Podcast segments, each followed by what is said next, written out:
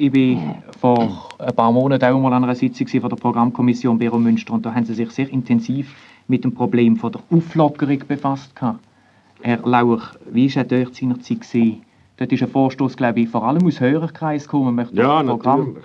auflockern. Und Ja, Studiodirektoren haben eigentlich nicht gerade so wollen. Und dann ist der ganze Fragenkomplex von der Programmkommission gekommen. Und wer Ja, hat die da entschieden? geheißen, das sei ja nicht zum Aushalten, also zwei, zweistündige Symphoniekonzert. Und hinten dran noch ein dreiviertelstündiger Vortrag. Und dann äh, sonst wieder das Programm, äh, irgendeine Sportreportage, die dreiviertel Stunden geht und so und so. Man will gerne Abwechslung. Abwechslung. Immer wieder etwas Neues. Wie eine Mühle zu dumm. Das ist Radio Retro. Ein Ohr voll aus dem Archivschatz von der SRG. Man kann es dem Publikum nie recht machen. Das ist nichts Neues. Schon vor über 70 Jahren haben die Reklamationen und die Wünsche von Hörerinnen und Hörern den Programmverantwortlichen das Leben schwer gemacht.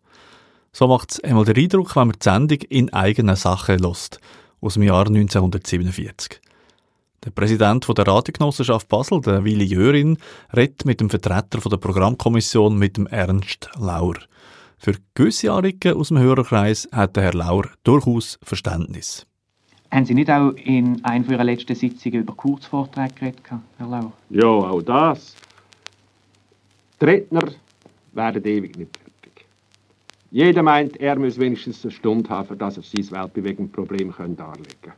Und die Hörer, die wollen, dass kurz und bündig gesagt wurde. Und da helfen wir den Hörer. Wir sagen, in einer Viertelstunde können wir auch ein schweres Problem, wenn man es gemeinverständlich will, darstellen. Und das müssen wir im Radio sowieso richtig bringen. Und ich glaube, das ist gut, gewesen, dass man da zusammengedrängt hat und Ja. kürzer gemacht hat. Ja, Klagen sind lange nicht mehr so laut aus Hörerkreisen. Also da ist sicher wesentlich besser geworden. Aber in der Form Jahr. gut, in der Form gut. Und schauen Sie auch, in der Sprache, im Schweizerdeutsch, das ist Ja. auch so eine Aufgabe. Jawohl. Ja, das ganze Mundartproblem, Oh, mit dem haben Sie sich ja. ja sehr intensiv Ja, ja, beschäftigt. sehr, sehr. Auch das hat sich nicht verändert. Diskussionen über die Mundart. Wann gehört die Mundart ins Radio? Wann das Hochdeutsch? Was ist richtige Mundart? Welche Dialekt versteht man? Welche sind beliebt? Welche nicht? Offenbar ewige Themen.